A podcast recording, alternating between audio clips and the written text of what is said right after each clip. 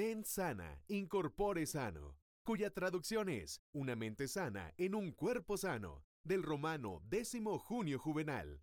Cuando podamos comprender que mi mente, mi cuerpo y mi alma son los elementos de mi todo, podremos vernos como un ser perfecto. Bienvenidos a Reprográmate, donde crearemos la magia de vivir en conexión con tu mente, cuerpo y alma. ¿Te has dado cuenta que en muchas ocasiones algunas personas, o en ocasiones tú misma o tú mismo, no nos gusta nuestro cuerpo? Eh, vemos como situaciones de desagrado cada vez que vemos nuestro cuerpo desnudo. Y esto tiene dos factores importantes. El primer factor tiene que ver con la parte social y el segundo factor tiene que ver porque cuando fuimos niñas o niños, sentimos una gran humillación por alguna situación, algún estereotipo de belleza que no cumplimos. Y entonces, esto nos hace sentir muy mal y hoy quiero platicarte en este podcast sobre cómo trabajar esta parte en ti y cómo sentirte con esta situación.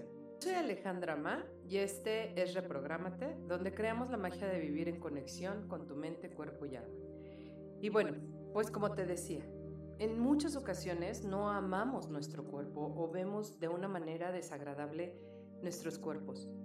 Eh, y este tiene un factor importante que es el factor social. Y quiero platicarte que hoy en día este factor social nos hace entender que todo lo que vemos y todo lo que hay quizá no sea tan real como, como lo hemos estado pensando.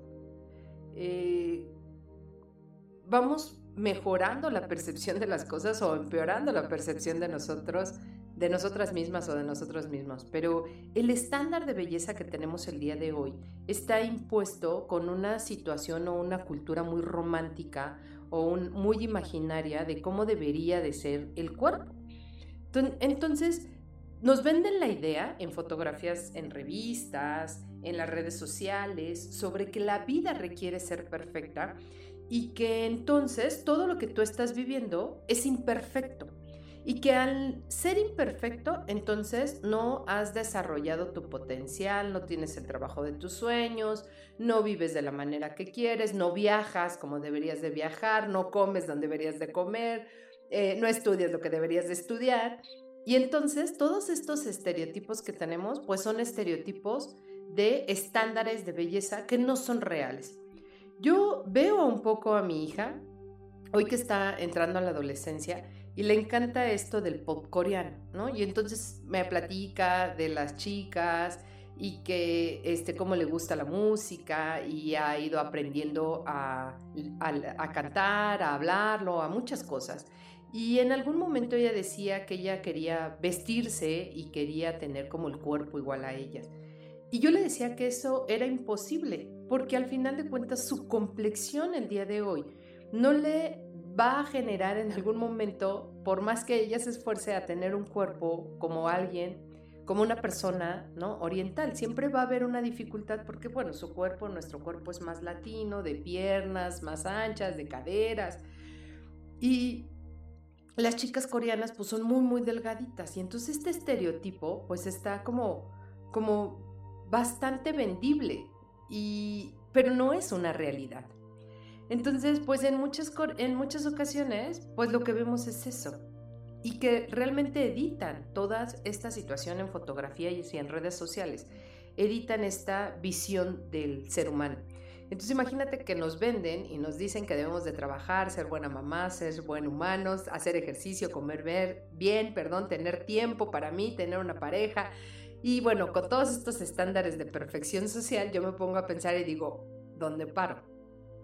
¿Dónde voy a parar? Porque realmente hay días donde no tengo ganas ni siquiera de levantarme de, de la cama.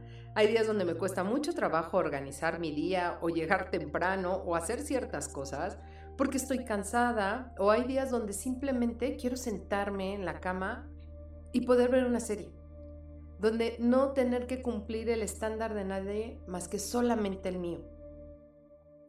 Y en esta idea y en esta realidad, pues a veces el consentirme a mí misma también es parte importante, el poder hacer cosas que a mí me agradan sin tener que eh, exigírmelo porque así tengo que viajar o así tengo que hacer o a estos lugares tengo que conocer. Un ejemplo, los TikToks, ¿no? Hoy hay miles de TikToks que nos dicen a dónde vayamos a comer y que vaya, qué pruebas vayamos a comer, pero tú hables tu Facebook o yo abro mi Facebook y me dicen todos los ejercicios que debo de hacer para ser delgada. Entonces es como, bueno, entonces ¿qué hago? ¿Cómo o hago ejercicio o hago las dos? Pero también debo de tener vida social, pero también requiero descansar. Y con todo esto, la realidad es que poco a poco este factor nos va afectando la percepción de cómo debería de ser mi cuerpo, cómo debería de ser yo físicamente cómo debería de estar yo físicamente. Eh, jamás en la vida voy a ser una talla cero. No lo sé si alguien ya lo sea y si lo es, qué padre, ¿no? No, no sé si tendría que decirles que qué padre o no, pero yo me queda claro que nunca voy a poder ser una talla cero en mi vida. Y que hoy ya no me genera conflicto, pero sí en algunos momentos me preguntaría a mí misma si cumplo con los estándares de belleza que tenemos.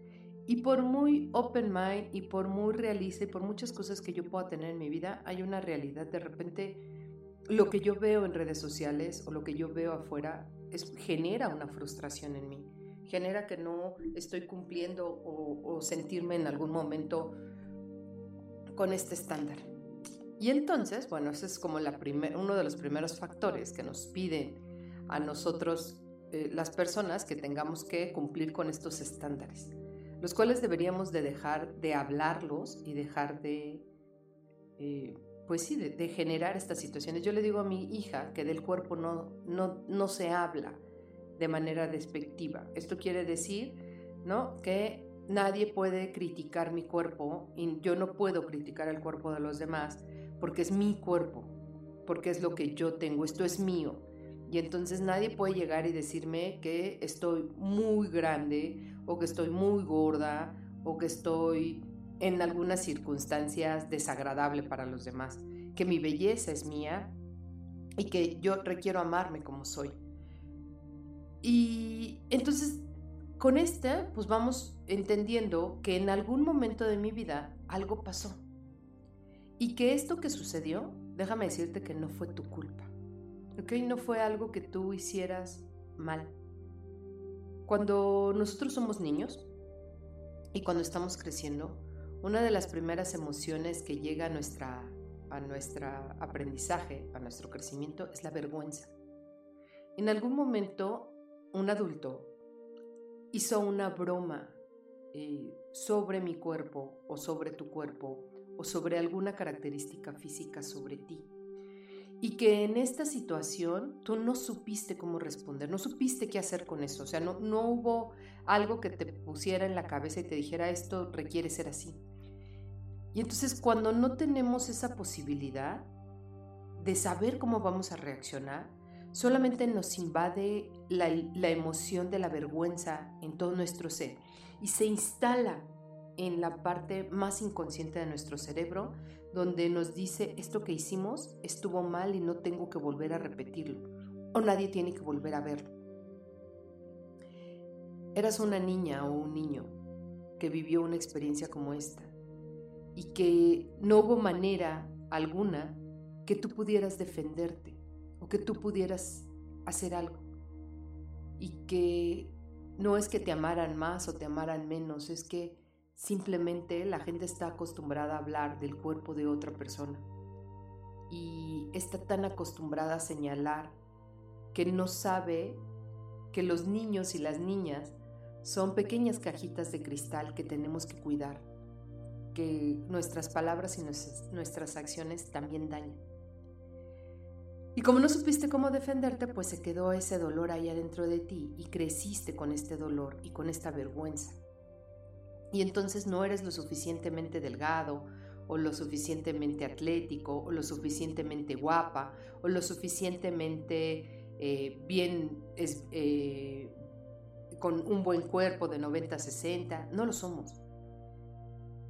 Y esto dañó inconscientemente nuestra autoestima y nos dejó marcados y entonces hoy cada vez que nos paramos en el espejo y que nos vemos, buscamos algo porque recordamos ese evento de vergüenza. Y primero te invitaría a que tomaras un respiro y que pensaras que esto no fue tu culpa. Esto solamente fue un trauma que se generó y que no pudiste hacer nada, pero que hoy estás bien. Y bueno, déjame acompañarte si vas escuchándome en el carro. Eh, voy a hacer un ejercicio, entonces te pediría que cuando llegues a un lugar que ya te vayas manejando, pues bueno, ahí me escuches. Si estás en casa, regálate unos minutos para ti. Regálate unos minutos para hacer este ejercicio. Si estás en el trabajo, regálate también unos minutos. Eh, son tuyos. Es para ti y para que podamos ir trabajando esta parte. Y bueno, eh, quiero que cierres tus ojos un momento y quiero que primero empieces y te permitas eh, estar contigo. Otórgate unos minutos para ti. Respira muy profundo. Inhala por la nariz y exhala por la boca muy lentamente.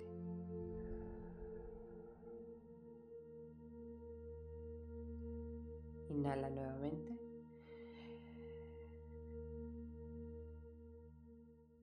Y exhala lentamente.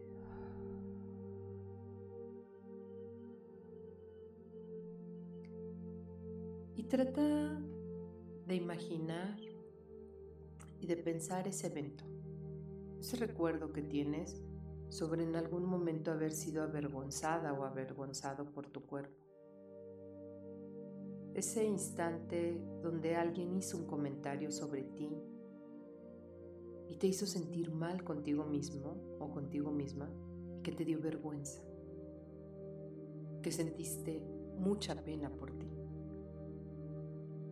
Y deja que te llene esta sensación. Permítela vivirla. Y quizá duela y duela mucho. Y está bien. Recuerda que tú tienes el control en este momento, que es tu espacio y es tu tiempo. Y que todo está bien, que solamente estás recordándolo. Sigue respirando. Sigue llevando esa imagen a ti. Imagina cómo esa niña o ese niño se sintió tan avergonzado como su carita o sus ojos quisieron llenarse de lágrimas y no se lo permitieron. Y ahora imagina que así tú como el día de hoy, como el adulto que eres, o la adulta que eres, te acercas a esa niña o a ese niño. Y al irte acercándole, pregúntale qué pasó. Deja que te narre y te platique cómo se siente, que se siente avergonzada, que se siente humillada, que siente que no es lo suficientemente para alguien, que siente que es mala o malo. Deja que narre esa emoción. Ahora acércate con mucho cuidado y pregúntale que si la puedes abrazar o lo puedes abrazar. Y al irte acercando, dile que estás orgullosa de ella o de él por ser tan fuerte. Que es una niña bella o un niño guapo y bello, que es inteligente, Dile que su cuerpo es perfecto, así tal cual como es, es perfecto. Y que ella o que él es perfecto. Y que tú así tal cual como lo ves, tú lo aceptas y tú lo amas. Permítete abrazar a esa niña o ese niño porque está lastimado.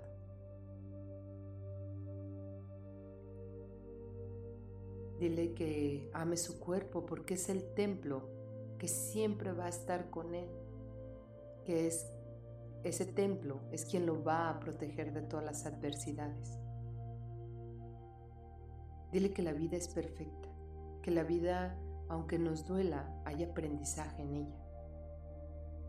Y que en algunas ocasiones algunas personas son hablan desde sus propios miedos y sus propias frustraciones.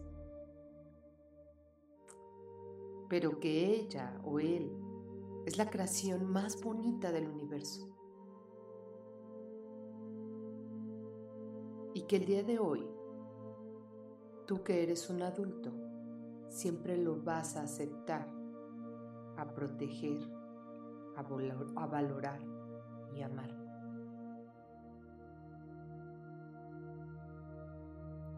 y sigue inhalando. Y exhala.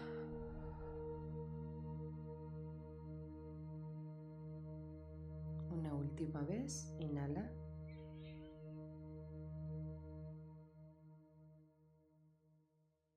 Y exhala.